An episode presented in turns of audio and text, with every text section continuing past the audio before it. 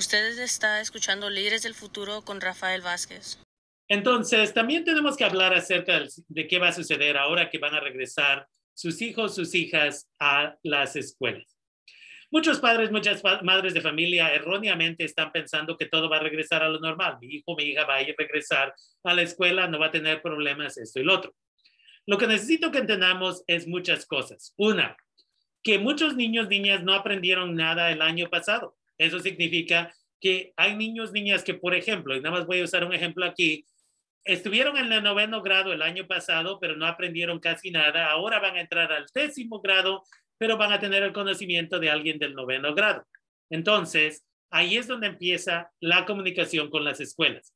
¿Qué es lo que las escuelas ya tienen preparadas para que sus hijos y sus hijas puedan regresar al campus, a la escuela, y puedan recibir el apoyo para así no estar atrasados atrasadas eso también significa qué expectativas tienen los maestros, maestras, de que si van a esperar que su hijo o hija ya tiene el conocimiento de inglés, matemáticas y todo esto para competir en el décimo grado y no nada más fallarlos en las clases, pero apoyarles y decirles qué te falta y cómo te apoyo.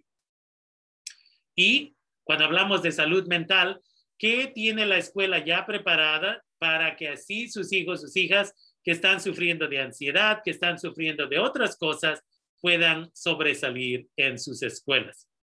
¿Qué es lo que la escuela va a hacer cuando su, su niño, su niña empieza a mal comportarse porque está sufriendo de ansiedad, de depresión, de problemas sociales, porque han estado en sus cuartos por un año y medio y no saben cómo comunicarse apropiadamente? En vez de castigarles, ¿qué servicio se les va a proveer? ¿Y cómo sabemos que los maestros, maestras van a tener la paciencia necesaria para no castigar, no gritar y no, una vez más, no pasar al estudiante en la clase, pero la paciencia para decir, entendemos que ustedes están teniendo dificultades, ¿cómo les puedo asistir? Eso es lo que quería hablar, porque ustedes deben de comunicarse con sus escuelas y decir y hacer esas preguntas. ¿Qué es la preparación que ustedes van a tener para mis hijos y mis hijas. La siguiente semana voy a tener ya al Distrito Escolar de Santa Rosa. Sabemos que ellos, ellas vienen dos veces por mes y esas son algunas de las preguntas que estamos preparando para ellos y ellas. Pero ustedes, padres, madres de familia, deben de ahorita mismo comunicarse con su escuela y hacer estas preguntas.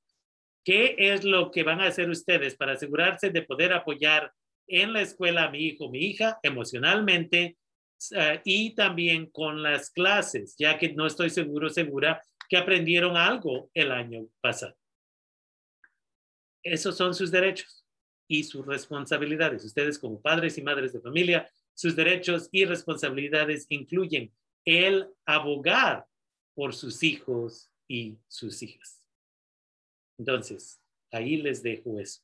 Acabo de dar un entrenamiento en Hillsburg y en el otoño vamos a dar más entrenamientos públicamente en persona para que ustedes puedan abogar mejormente para sus hijos y sus hijas. La salud mental es algo de la cual no pensamos porque no está visible, pero tenemos que entender que muchos de nuestros hijos y nuestras hijas están sufriendo de depresión, ansiedad y como resultado de eso van a tener dificultad regresando al salón. Es tiempo de que también hablan con sus hijos sus hijas. ¿Cómo te sientes del otoño? ¿Te sientes preparado? ¿No te sientes preparado? Todo ese tipo de cosas. Ayer mismo tuve una conversación con, un, con dos estudiantes separadamente que van a empezar en Santa Rosa Junior College y les pregunté, ¿cómo te sientes? Y ambos separadamente me dijeron, ¿sabes qué? Yo no estoy seguro que quiero ir en el otoño porque no me siento preparado. Ok, entonces, ¿qué recursos te podemos ofrecer para que te sientas más preparado? Por eso ofrecemos esta clase de Consejería 390i para darles las respuestas a las miles de preguntas que tienen estos muchachos, muchachas. Entonces, empiecen el diálogo con sus hijos, sus hijas y de ahí busquen apoyo en sus escuelas.